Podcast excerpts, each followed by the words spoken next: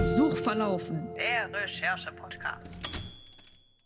Halli, hallo, hallöchen. Es geht weiter beim Suchverlaufen Podcast, dem Recherche Podcast für all die lieben AutorInnen oder JournalistInnen überhaupt, äh, die, die eine Idee hatten und sich dann in ein Rabbit Hole verlaufen haben und rausgefunden haben zum Glück und jetzt eine Menge zu berichten haben. Und heute bin ich wie so oft nicht alleine, sondern ich habe Noah Martin vor mir sitzen im, oder im digitalen Cyberspace vor mir sitzen. Hallo! Hallo Jenny, danke für die Einladung. Ja, ich freue mich ja, total. Ich bin äh, eigentlich Natalia Schmidt, schreibe aber als Noah Martin historische Romane. Ja, und das ist jetzt äh, der Roman, der uns heute zusammenführt. Florentia im, oder Florentia, sagt man dann das mit Florentia. Florentia, guck mal, mhm. ich habe es bauchmäßig richtig gemacht. Im Glanz der Medici erscheint jetzt am 1.3. bei äh, Drömer. Ist schon dein zweiter Roman, ne? Der mhm. erste mhm. äh, war auch ein historischer Roman und genau. ich glaube, da kommst du auch nicht mehr raus, oder? Ich glaube fast auch. also beide Romane spielen in der Renaissance und tatsächlich, ja. das ist schon seit langen Jahren mein Steckenpferd. Ähm, ich bin von der Zeit sehr fasziniert und mhm. deswegen, ja, also kann ich mir zumindest momentan nicht, noch nicht so gut vorstellen, Geschichten in einer ganz anderen Zeitepoche zu, äh, zu schreiben. Ja, die Renaissance hat ja auch eine Menge zu bieten. Also es ist ja eigentlich eines der, ich sag mal, spannendsten Epochen, die wir so zu bieten haben ähm, in, in Europa. Also ganz, ganz allgemein jetzt mal ja. so gesagt. Also absolut, ja. Äh, einerseits halt, weil es eine sehr grausame Zeit war. Mhm. Fürsten und Päpste haben ja eigentlich die ganze Zeit kontinuierlich gegeneinander Krieg geführt und mhm. auch die Kirche hat er ja komplett mitgemischt mit eigentlich Päpsten und Kirchenfürsten, die genauso waren wie weltliche Fürsten. Und auf der anderen Seite ist es aber eben eine Zeit, die Kunst und Kultur so weit vorangebracht oh hat, oh ja. wo es große Umwälzungen gab. Also man denkt an den Buchdruck und was eben auch ganz, ähm, ganz, ganz spannende Biografien von Künstlern und Politikern hervorgebracht hat. Und ja, sicherlich auch ein Grund, warum es mich so fasziniert. Das glaube ich auch. Äh, bevor wir jetzt in Medias Res mhm. gehen, äh, magst du mal erzählen, worum es jetzt in deinem neuen Buch geht? Mhm. Ja, also der Roman beginnt 1469 mhm. und das ist äh, die Zeit, in der die Medici über Florenz herrschen, interessanterweise ohne dabei einen Titel zu führen oder ein offizielles Amt zu bekleiden. Also eigentlich eine bürgerliche Familie, die zu großem Wohlstand gekommen ist, erst durch den Handel und dann durch das Bankenwesen. Und der alte Patriarch der Familie stirbt und sein Sohn Lorenzo muss mit 20 Jahren eben diese Familien- und Regierungsgeschäfte übernehmen. Und Lorenzo selbst steht aber gar nicht so stark im Zentrum des Romans, sondern drei andere Figuren, deren Schicksal ganz eng mit denen der Medici und auch mit der Geschichte Florenz verknüpft ist. Das ist zum einen Giuliano de Medici, das ist der jüngere Bruder des Herrn der Stadt, mhm. die aufstrebende Malerin Fioretta Gorini und Leonardo da Vinci. Ach, den gibt's auch. Den, ja, eine ganz zentrale Figur im Roman. Ach, super. Ich, ich denke gerade, das ist auch so ein bisschen die Zeit, in der äh, Assassin's Creed 2 spielt. Da trifft man ja auch einen relativ jungen Leonardo, mhm. der äh, noch nicht. Ähm, äh, wie, wie sage ich das, noch nicht bekannt ist für seine Erfindungen und, und andere Dinge, sondern erstmal nur Flausen im Kopf hat. tatsächlich ist es praktisch genau die Zeit, in der Assassin's Creed 2 spielt. genau gut erkannt. Und äh, es ist eben auch so, Leonardo ist dann noch ein ganz junger Mann, der mhm. gerade erst aus Vinci nach Florenz gekommen ist, der auch selber aus ein bisschen schwierigen Verhältnissen stammt und der dann in Florenz in eine berühmte Malerwerkstatt eintritt, ähm, die von Andrea del Verrocchio zu dem Zeitpunkt ein deutlich berühmterer Künstler als Leonardo es da schon ist. Mhm. Und das war mir eben auch ganz ganz wichtig zu beschreiben. Also wie ist er denn zu diesem Universalgelehrten, zu diesem Universalgenie geworden, als dass man ihn heute so kennt. Und ich fand es eben auch ganz faszinierend, Leonardo mal als einen äh, jungen Mann darzustellen, der sich eben auch damit auseinandersetzen muss. Er war ja schwul und wie ist es mhm. denn, als homosexueller junger Mann ins Florenz dieser Zeit zu kommen?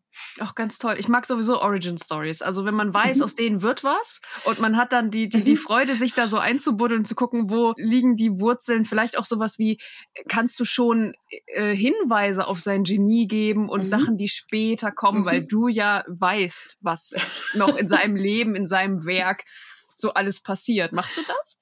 Das mache ich und wenn man sich jetzt so ein bisschen mit der Kunstgeschichte auskennt, dann findet man die, glaube ich, auch und mhm. um, ähm, kann dann eben auch sich, glaube ich, über ein bisschen über dieses Foreshadowing auch freuen, wenn man das entdeckt. Und mir geht es da übrigens genau wie dir. Ich mochte auch bei Marvel schon immer lieber die Origin Stories ja. als die vierte Fortsetzung.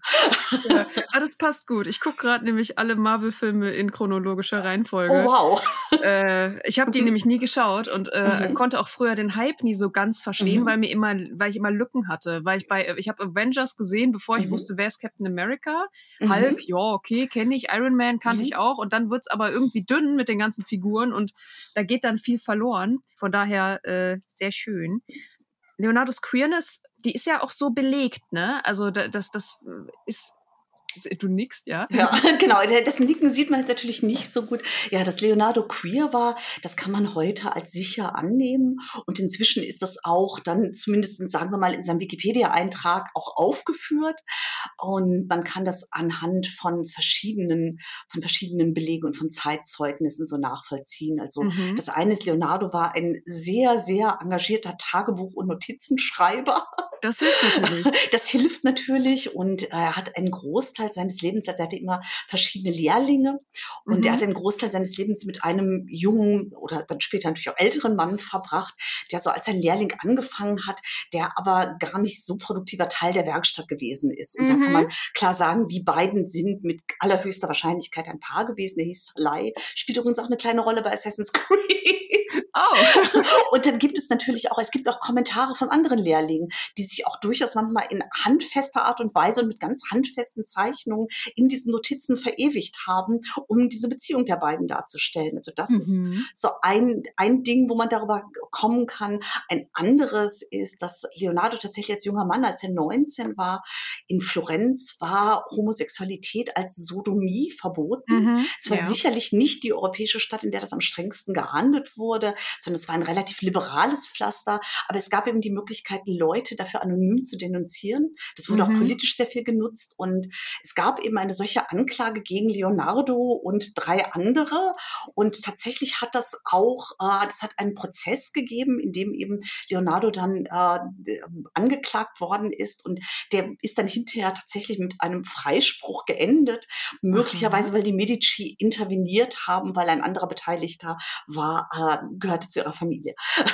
Ah, ich dachte gerade, vielleicht haben sie sich irgendwas davon versprochen, mhm. äh, bei, bei, bei Leonardo vielleicht, mhm. sag ich mal, ein Stein im Brett zu haben oder, ne, aber ich, jetzt, da klingelt auch gerade mhm. was, wo du das mit dem mhm. Prozess ansprachst. Ja. Irgendwie äh, kam mir das jetzt doch bekannt vor. Witzig. Mhm. Was ich mich jetzt natürlich frage, ähm, wir sind natürlich in Florenz und äh, mhm. ich habe momentan, das, das gebe ich auch ganz offen zu, ein Projekt im Kopf, das ich auch super gerne nach Florenz setzen würde. Eher aber so in der Gegenwart oder vor maximal 100 mhm. Jahren. Und ich kam drauf, weil ich Hannibal Staffel 3 gesehen habe. Ich weiß mhm. nicht, jetzt du nichts ja. wissend. Ja. ah, das ist ganz fantastisch, weil da äh, die erste Hälfte der dritten Staffel spielt in Florenz und ist so ästhetisch inszeniert, also so, ist so ja. schön anzuschauen, dass ja. man wirklich denkt, das muss die schönste Stadt Europas sein. Also äh, für, für mich ist das auch so. Also ich mag Florenz tatsächlich auch noch ein Stück weit lieber als andere prominente, schöne Städte wie Paris, obwohl mir das auch gut gefällt. Ich habe aber natürlich auch viele europäische Städte noch gar nicht gesehen, also das auch ja, gleich mal ich in war auch noch nie in Florenz. Ne?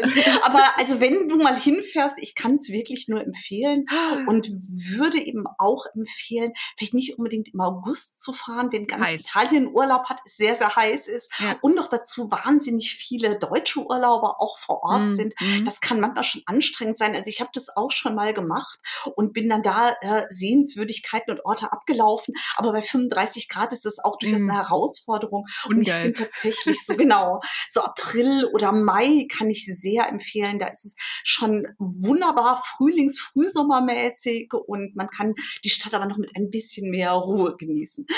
Das ist sehr schön. Das nehme ich dankend mit und ich richte auch kurz ein, einen Seitenhieb an meine beiden Freundinnen, mit denen ich nach Florenz möchte, mhm. dass ihr das hier hört und mitschreibt. Ja, ähm, mal schauen, ob es dieses Jahr was wird. wenn du jetzt gerade davon sprichst, äh, was mhm. man so in Florenz anschauen kann, mhm. Mm, wie, wie, du warst ja schon mehrfach da. Wie, wie ja. war das für dich da vor Ort vielleicht auch was zu recherchieren? Was ja. kann man überhaupt noch nachgucken aus der Zeit? Mhm. Ich meine, wir haben den Dom. Also es, es genau. ist ein Dom, ne? Ja. ja. Den kann man auf jeden Fall angucken. Der stand auch schon in Assassin's Creed, das weiß ich. Genau. Der stand schon in Assassin's Creed und tatsächlich spielt eine sehr wichtige Szene, die ich jetzt mal noch nicht spoilern will, spielt auch in diesem Dom. Die äh, historisch Versierten wissen wahrscheinlich auch schon schnell, was ich meine. Das ist natürlich toll, weil der Dom wurde in der Zeit nicht so wahnsinnig umgebaut. Ich bin also zum Beispiel auch mal in eine Messe gegangen, auch die mhm. katholische Messe er hat sich nicht so stark verändert und das war natürlich dann toll, um auch so eine Stimmung aufzunehmen.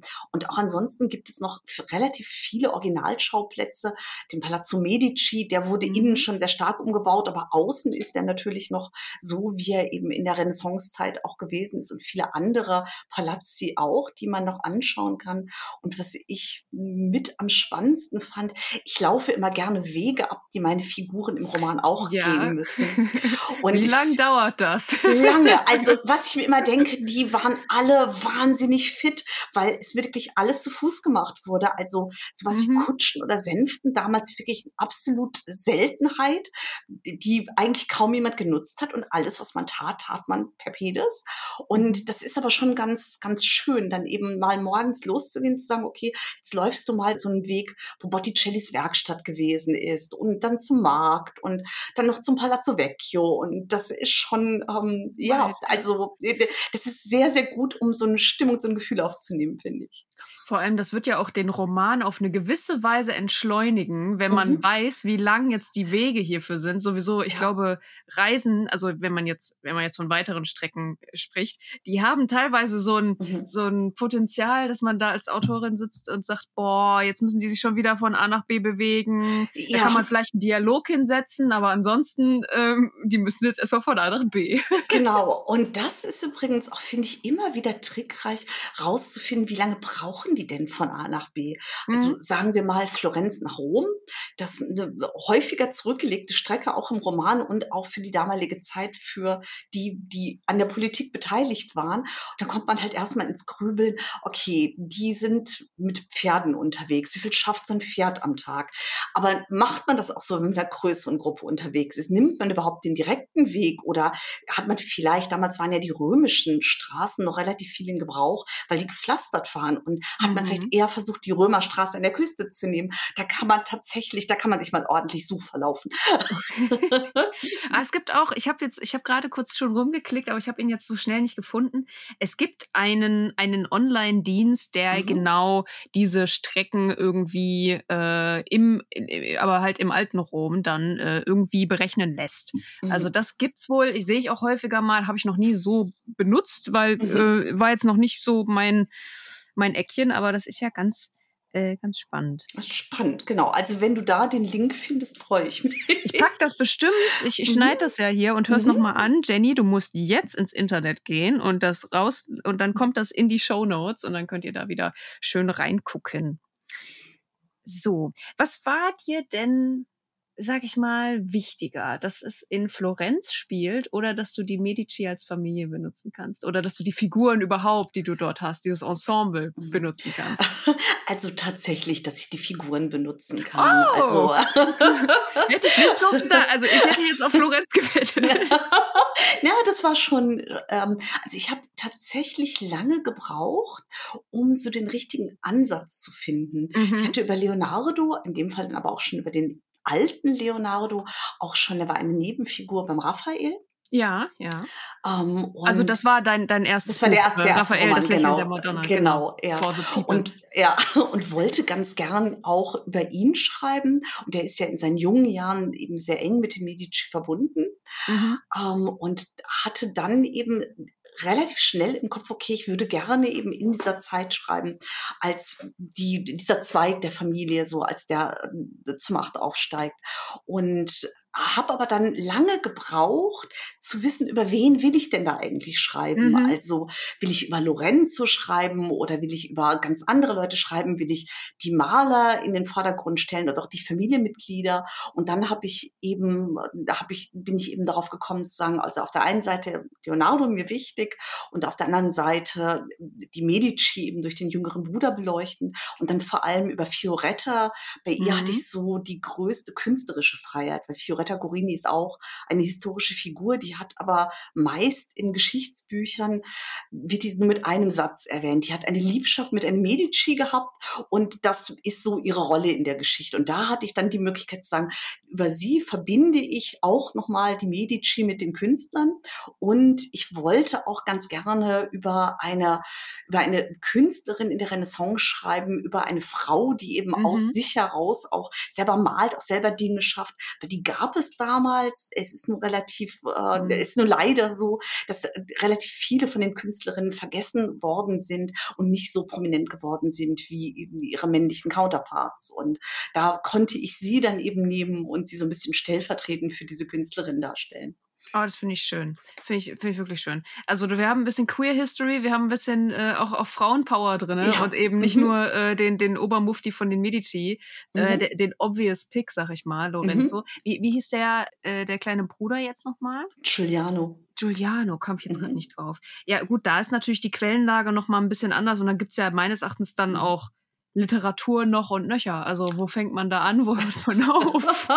Absolut. Also ähm, du kannst es sehen, deine Zuhörerin natürlich nicht, aber ich sitze hier vor Ah. ein paar, äh, ein paar Regalmetern Buch und da ist relativ viel, ähm, es sind relativ viele Geschichtsbücher und vor allem viele kunstgeschichtliche Bücher Mhm. dabei.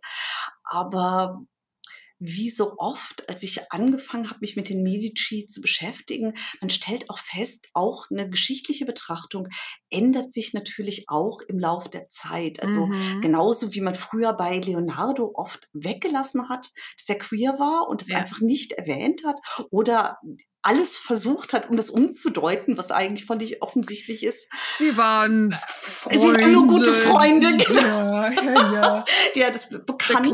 Ja.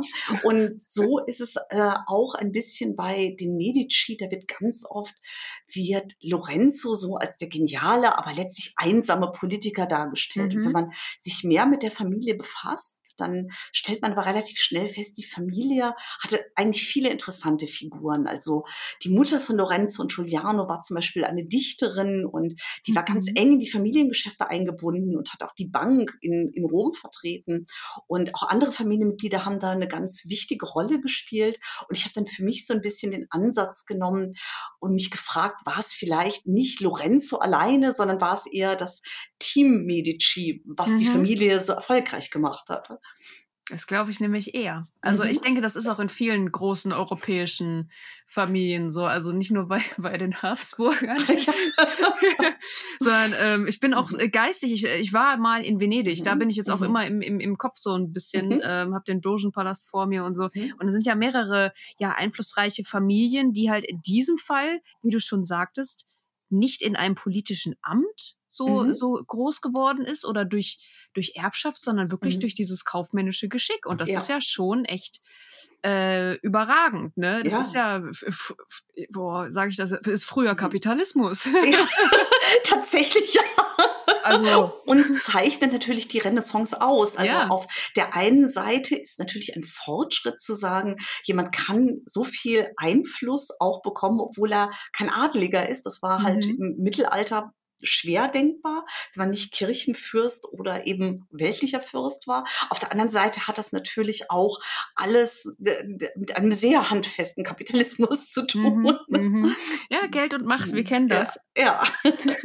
Aber es geht äh, bei dir jetzt im Roman, also ich denke schon, dass diese Macht eben auch eine Rolle spielt, aber du sagtest eben ja, Kunstgeschichte ist ja eher Mhm. das, ähm, was, was hier die Rolle ist. Mhm. Was ich da immer schwierig finde, wenn man überhaupt mit Kunst, mit Kunstwerken was mache äh, oder darüber nachdenke, dann musst du ja das beschreiben. Dann musst du ja irgendwie den, den LeserInnen äh, ein, ein Bild vor Augen machen, ohne dass sie konstant zum Handy greifen, das Ja. Bild googeln oder sonst was und dann versumpfen sie auf Twitter. Also ich habe hab ein Buch gelesen, Mr. Franks fabelhafter Sinn für Harmonie. Das war, glaube ich, Mhm. bei Sauerländer oder so. Und da ging es um einen Plattenladen.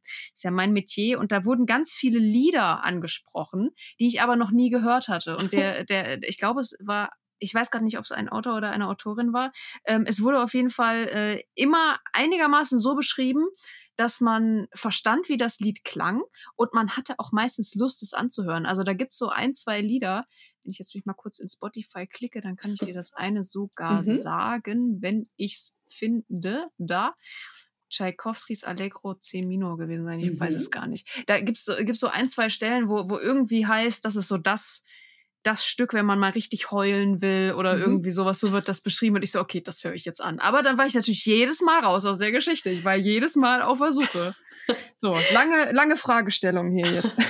Also äh, auf jeden Fall eine sehr gute Frage. Auf der einen Seite bin ich natürlich total froh, dass die Leute das heute mit zwei Klicks auch selber nachgucken ja, können. Gut. Und wünsche mir das auch. Also ich bin ja. natürlich ja auch, also auch Fangirl, was Raphael, Michelangelo und Leonardo angeht und wünsche mir, dass die Leute sich das auch im Netz anschauen und sehen, was ich da beschreibe, weil das ist tatsächlich trickreich, weil so eine mhm. Bildbeschreibung, es, es ist ja kein kunstgeschichtliches Werk, es ist ein Roman und eine mhm. Bildbeschreibung über vier Seiten, die kann auch ganz schön anstrengend sein. Deswegen habe ich das dann schon immer relativ kurz gefasst. Also ja. ich habe es an einigen Stellen gemacht, weil ich glaube, es gibt auch durchaus Atmosphäre, wenn man eben auch mhm. mal so ein mhm. bisschen was sagt darüber, über eine Maltechnik und was für Farben hat man so da verwendet. Vielleicht auch eine Emotion, die da mit drin genau. steckt. Genau, ne? und, ja. ne, und eine Emotion, die da mit drin steckt und eben auch, welche Produktionsbedingungen man eben hatte. Ne? Also dass mhm. zum Beispiel manche Farben musste man nur ganz sparsam verwenden, weil die einfach wahnsinnig teuer waren und auch schwer zu beschaffen. Und das ist dann natürlich vielleicht auch ganz interessant, aber letztendlich episch zu sagen, wir sehen auf diesem Bild, das habe ich wenig gemacht. Und da ist es dann tatsächlich so, dass ich hoffe, dass die Leute vielleicht, wenn sie neugierig werden, was malen die denn da, dass sie tatsächlich dann einfach mal zu Google gehen. Hast du, hast du Statuen drin? Das ist ja, glaube ich, ein bisschen einfacher, weil wir jetzt gerade bei Michelangelo waren. Äh, Statuen habe ich tatsächlich keine drin, oder doch, ich habe eine drin, eine ganz prominente, nämlich Michelangelo hat ja den David, den man ja. heute auch in Florenz ja. anschauen kann, ähm, geschaffen. Aber er war nicht der Erste, sondern der David war damals unglaublich beliebtes Motiv. Und mhm. zwar gerade äh, eine bestimmte Darstellungsweise, der David so als junger Mann im Kontrapost stehend, so mhm. locker mhm. auf einem Fuß ruhen.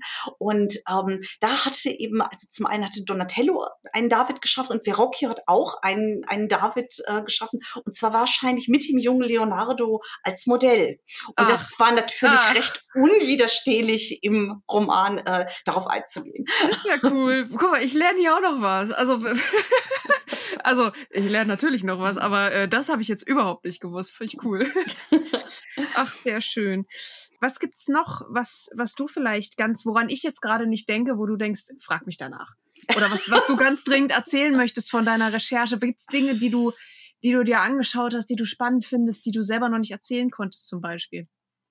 Oh, das ist ja eine, äh, ja, die auch das Frage. eine schöne Frage, ja.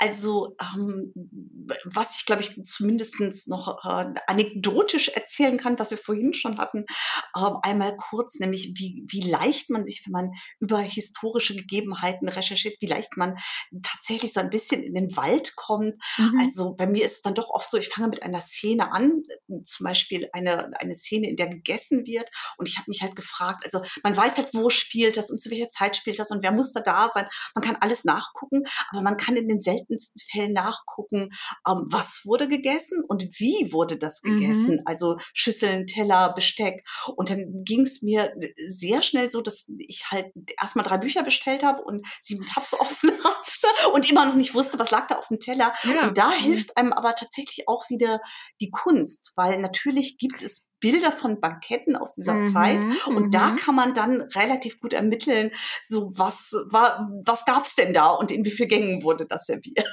Das ist wirklich, mhm. wirklich clever. Was ich super gerne benutze, weil du jetzt gerade von Kunst sprichst, ja. ich nehme ein eher äh, aktuelles Medium, nämlich Google Maps. Mhm. Man kann ja. in, äh, ist bestimmt noch nicht das erste Mal, dass ich in diesem Podcast von Google Maps anfange. Mhm. Du kannst in, also außerhalb von Deutschland, Deutschland ja. ist halt äh, Brachland, aber du kannst in viele Museen reingehen. Du kannst dich in Dublin ja. in den Longroom stellen und kannst anhand der Körpergröße von Leuten äh, abschätzen, wie hoch ist das Regal jetzt gerade. Äh, oder ähm, ich, ich stand auch in Dublin, also nicht ich, also so mein digitaler Avatar in Google Street View, ähm, stand auf einer Straße, wo, wo auch eine Szene spielt mhm. und äh, da gibt's verschiedene Geschäfte und ich sah eben auf dem Boden grüne Plastikgabeln liegen und äh, habe dann diese Plastikgabeln auch und auch die, die Soßennäpfe, die da rumlagen, habe ich auch eingebaut. Großartig. Mhm. Und äh, meine Agentin hatte das gelesen und sagte nur so, ja, Jenny, magst du mal nachprüfen, ob die nicht mittlerweile verboten sind?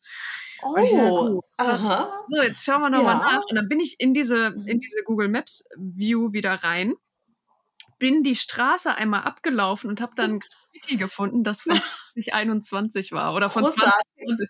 Und ich so, okay, das lassen wir noch durchgehen.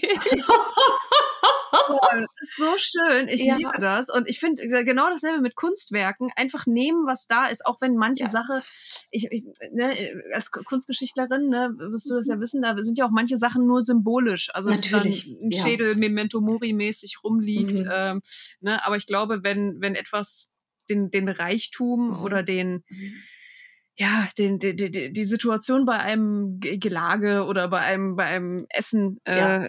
darstellen soll, dann, äh, dann kommt man auch irgendwann an, an die eigenen Grenzen. Also ähm, ja. ne, wenn dann jemand da sitzt und sagt, ja, aber hier dieses gepökelte Schwein, das gab es da und da, keine Ahnung, mir fällt kein anderes Beispiel ein, das, das gab es da noch nicht, ne? Äh, das ist ja auch irgendwo ein Stück künstlerische Freiheit, dass man sagt, so, ich orientiere mich an einem Zeit, Dokument und mache das gewissenhaft. Und wenn, wenn Absolut, da was nicht dran ja. stimmt, ne, dieser Perfektionismus. Das passiert auch eher. Ja, das ist, ich glaube, das wird passieren. Also ja, ja, absolut. Überall. Also auf, auf 600 Seiten, da geht's nicht anders. Als du gerade Google Maps sagtest, manchmal ist, also ich habe das auch genutzt, auch schon beim ja. Raphael und hatte, als ich begonnen habe zu schreiben, war ich tatsächlich noch nie in Urbino gewesen, wo Raphael geboren wurde mhm. und habe dann ähm, eben recherchiert und mit Google Maps, da kann man wunderbar oben auf den Marktplatz sich stellen und kann sich alles anschauen. Ja. Und dann bin ich ein paar Wochen später tatsächlich nach Urbino gefahren und was Google Maps mir nicht gesagt hatte, ist, die Stadt liegt auf einem Berg und es ist alles unfassbar steil. und das ist, das habe ich dann noch nachträglich eingebaut, dass man halt jeden Weg, den man da ja. nimmt, entweder bergauf oder bergunter. Oh, das ist natürlich, das ist wirklich so ein Punkt, das muss man wissen. Also, ja. das, äh, ne, also das sind Sachen, da, da lohnt es sich wirklich vor Ort mhm. zu sein. Ähm, ich hatte auch so eine Situation, das habe ich bestimmt schon mal irgendwo in einem Podcast erzählt, dass ich in Los Angeles vor so einem mhm. Gefängnis abhing mhm. die ganze Zeit. Was, wenn, wenn mir irgendwie Homeland Security oder sowas aufgelauert wäre, äh, es wäre berechtigt gewesen, weil ich die ganze Zeit den Parkplatz von einem Gefängnis beschrieben habe. Äh, mittlerweile gibt es da auch neue Fotos, habe ich die Tage geschaut. Es gibt äh, über fünf Jahre immer wieder ein Snapshot von demselben Parkplatz. Ähm, und da ist es natürlich, das wollte ich sagen, das ist natürlich ein bisschen aufwendig für solche Sachen dann irgendwo hinzufliegen oder so. Aber mhm. äh, ich bin dieses Jahr noch in Dublin im Juni und werde definitiv so die wichtigsten Schauplätze einmal angucken und mal gegenchecken, ob das alles so stimmt. Und ich hoffe, dass ich keine Probleme mehr finde. Also gerade im Long Room in Dublin, da sind online die ganzen mhm. Verzeichnisse, welches Buch mhm. steht wo. Und ich habe eine Person, die nimmt ein Buch, mhm. genau ein bestimmtes Buch mhm. von, von Isaac Newton aus einem Regalfach. Und ich so, okay, sie ist eins 73 groß. Wie hoch ist das Regal? So, deswegen sagte ich eben ja. so irgendwie nach der mhm. Höhe der Leute, die da sind. Mhm. Ne? Und in der ursprünglichen Fassung habe ich sie auf eine Leiter drauf treten lassen, weil da stehen auch so Leiter und ich fand es sehr atmosphärisch, dass sie so eine ja. Leiter benutzt. Und dann war äh, meine, meine Freundin Sophie Großalber äh, dort zu Besuch und hat gesagt, du, Jenny, ich bin ungefähr so groß wie deine Hauptfigur. Ähm, das passt nicht. Ich muss definitiv nicht, ich muss mich bücken. Ich so, nein. Aber das ist natürlich wirklich dann auch sehr schön und stimmungsvoll, wenn man es dann so genau weiß.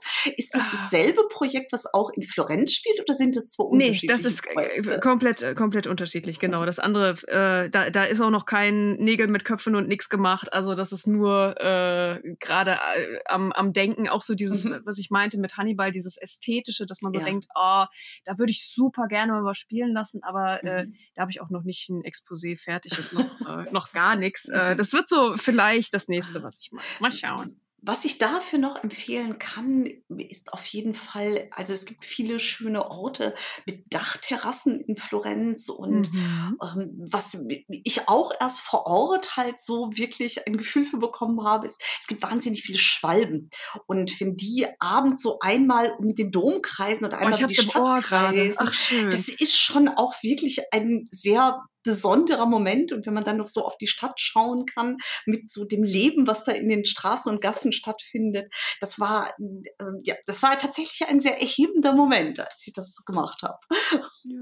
Fernweh jetzt.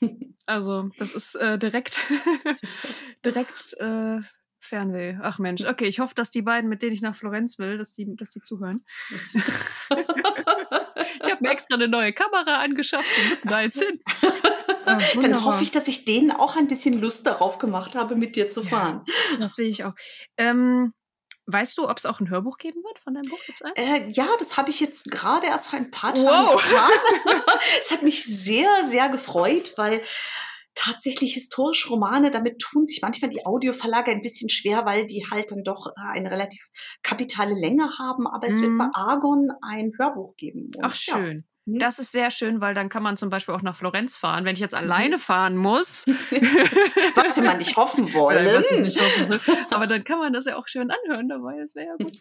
Ach super, du hast mir ganz, ganz doll Fernweh und ganz doll äh, Lust aufs Reisen und auch auf deinen Roman gemacht. Das freut mich. Zum Abschluss stelle ich die übliche Frage, die ist ganz kurz, tut auch nicht weh. Mhm. Sie lautet nämlich, wo findet man dich im Internet? Man findet mich im Internet vornehmlich auf Instagram, yes. da als Noah Martin Writes. Und man findet mich auf Twitter als Schriftart und ich habe auch eine Website, wenn man Noah Martin sucht, kommt man da auch hin. Und ich habe jüngst einen Mastodon-Account angelegt, ja, aber. Kann man auch wieder lassen, ehrlich ja. ja, ach schön. Jetzt verstehe ich auch, warum du Schriftart mhm. auf Twitter heißt. Mhm. Jetzt, jetzt verstehe ich Okay, super. Ich bedanke mich ganz herzlich, dass du hier warst. Vielen Dank für die Einladung, Jenny. Super. Und wir hören und äh, hör, äh, uns da draußen auf jeden Fall bei der nächsten Folge Suchverlaufen. Und äh, wir wünschen einen schönen Tag. Tschüssi. Tschüss. Suchverlaufen. Der Recherche-Podcast.